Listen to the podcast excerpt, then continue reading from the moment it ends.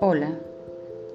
El café es una bebida conocida por sus propiedades estimulantes y por su capacidad de combatir la fatiga y el cansancio.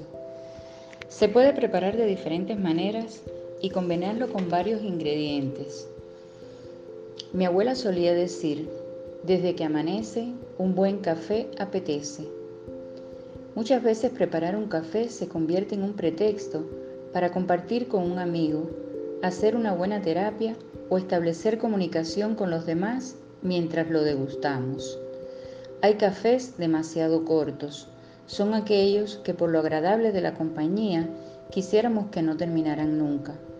El café debe ser como el amor, a veces fuerte, a veces dulce, a veces solo o acompañado, pero nunca debe estar frío.